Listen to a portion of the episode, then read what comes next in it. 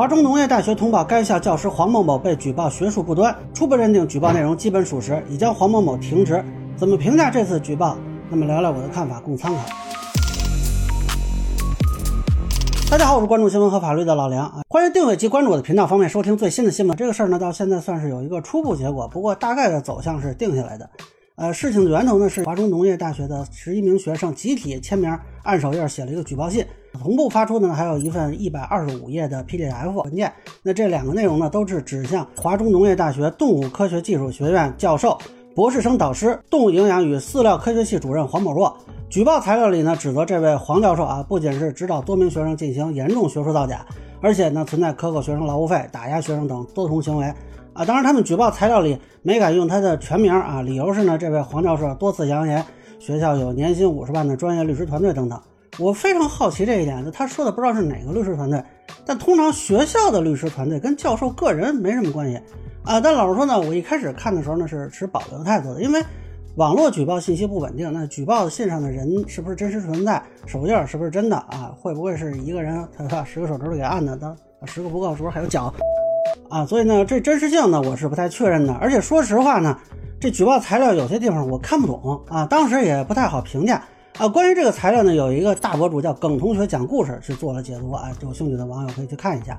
不过呢，好在华中农业大学有了最新的通报，称在已调查材料中发现所反映的实验图片、数据、结果等方面问题基本属实，初步认定存在学术不端行为。那概括起来就是四个字儿：举报属实呗。啊，有人问我这个黄教授会负什么样的法律责任啊？因为还是不能确定最后的定性啊，只能聊聊通常会遇到的一些法律追责的可能，不具体针对他这个事。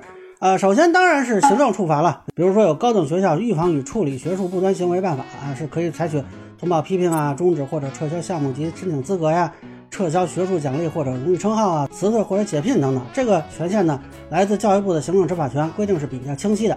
依法各学校应当明确具体部门。负责受理举报啊，但是问题在于呢，如何认定学术不端行为？因为各个学科情况不一样，那法律没办法统一规定。其次呢，很多人也提到了这个刑事可能，呃，确实啊，如果他虚构信息诈骗科研经费，数额到达一定程度，是有可能涉嫌诈骗罪的。但这个问题呢，稍微有点门槛，就是要论证他虚构的这个信息跟他获取这个项目经费啊有因果关系，因为有可能他虽然有部分信息造假，但是这个信息并不必然导致说获取项目经费。那这个就不符合诈骗罪的构成要件了。这个还是不同专业有不同的门槛啊，甚至不同项目有不同的门槛。那暂时呢，我还不知道说有单纯因为学术造假被追究刑事责任的案例啊，倒是有人学术造假，但是因为别的事儿啊被追究刑事责任，那这个就没有关系了。刑法目前是没有针对学术造假的罪名的啊，怎么能套寻衅滋事或者非法行刑吧？但是如果这个老师啊把什么科研经费挪作他用啊，比如说用于个人享乐啊，这倒是有可能构成职务侵占。另外呢，如果他公然侮辱学生啊，有可能构成侮辱诽谤罪。这两种情况呢，跟学术不端倒没什么关系啊，这个纯属个人的行止问题啊。有些学术上没问题，他可能也会涉嫌这个犯罪。那最后呢，就是民事层面，一个是他如果获取经费属于不当得利，那这个可以要求返还。另外，如果有抄袭，那可能涉及侵犯他人的著作权、专利权啊，这个是权利人可以要求索赔。第三呢，他克扣学生的费用啊等等，这个有可能涉及一个财产权上的纠纷。呃，另外这次我看到他接受上游新闻的采访啊，他说三天都在写材料反驳，还说有个学生带头威胁别人才一起举报。我当时看到这儿就笑了。我不是说不可能发生啊，问题是这个学生有什么能力威胁其他十个人？您是老师，您威胁十个人，我们瞧瞧。您可是能直接影响他们能否毕业的，您都威胁不了的话，这学生何德何能威胁这十个人？他是叶问吗？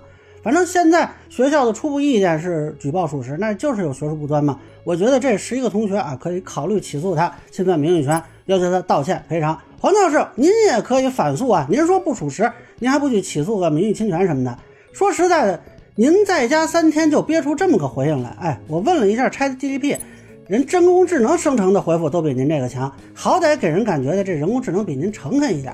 我建议您学习学习，以后再被举报呢，也许能用得上啊。顺便我也问了问怎么这个回应，他也给了我一个回答，我觉得您可以参考一下啊。我是善意建议啊，就学术不端就已经很丑陋了，最后就不要搞得那么难看了啊。最后说说呢，我的看法供参考。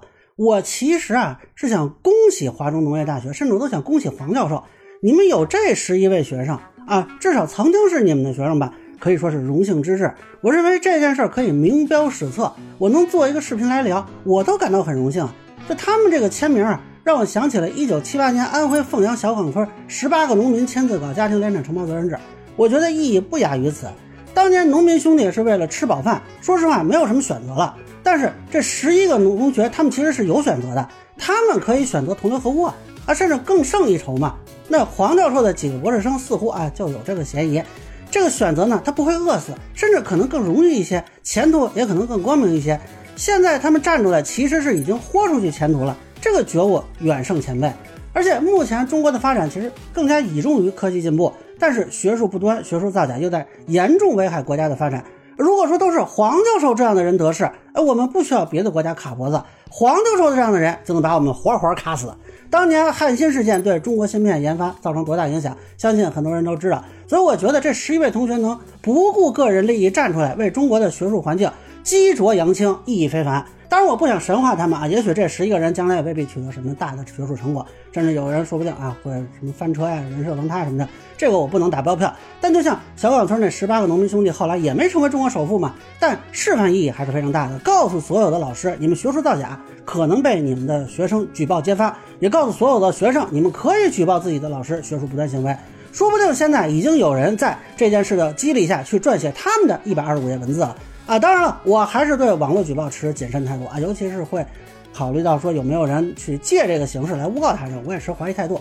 但至少这十一个人的名字值得我们记住，至少这一刻他们做了一件了不起的事情。我甚至觉得教育主管部门应该把这件事情作为先进典型来推广。就这文件呢，可以作为一个经典的教材啊，为打击学术不端提供民间样本和举报的经验技巧。各学校呢，哎，应该组织好好学习一下，甚至我觉得可以给它打印出来，对吧？裱上，放到国家博物馆里头，展示我泱泱中华求真务实精神。也许这十一个同学将来发展成什么样不好说，每个人有自己人生，但是至少在这件事上，我认为影响是正面的、巨大的。我不认为他们的举报是耻辱或者丢人，搞学术不端的人才是耻辱和丢人。所以我觉得华中农大应该以有这样的学生为荣啊，甚至可以开一个什么主题教育展，对吧？把他们那个实验室。搞一个倡导学术风清气正的教育基地。至于黄教授在这场十一勇者斗恶龙的名场面里，那也有自己一席之地啊。我觉得您可以感到荣幸了。耿同学还说什么赵高法，我看真是把您给低估了。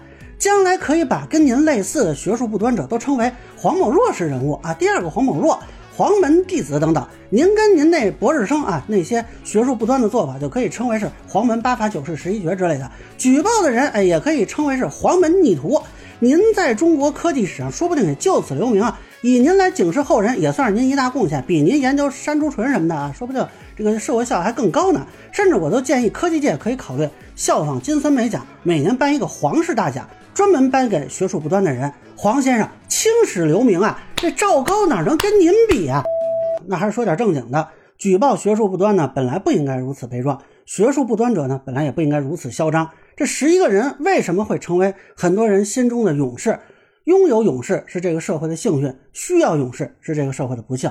这不是法律能解决的问题，甚至说刑法就专门设立罪名，也未必能解决学术界的壁垒啊！如果高校就是充当摘星楼，让纣王、妲己以及各种妖怪躲在里边开心，那外边的人又不能放火烧掉这座楼，又能怎么办呢？或者这座楼啊，早晚从内部被烧掉。那举报打击黄某若这样的人，当然重要，也值得钦佩。但什么时候我们不需要如此悲壮的举报，或许是更重要的事情。那最后呢，希望这十一位同学能够得到学校好的对待，有一个光明的前途。以上呢就是我对华中农业大学教授被举报事件的一个分享，个人浅见难免疏漏，有欢迎不同意见小伙伴在评论区弹幕给我留言。如果您觉得说的还有点意思，你可以收藏播客老梁不郁闷，方便收听最新的节目。谢谢大家。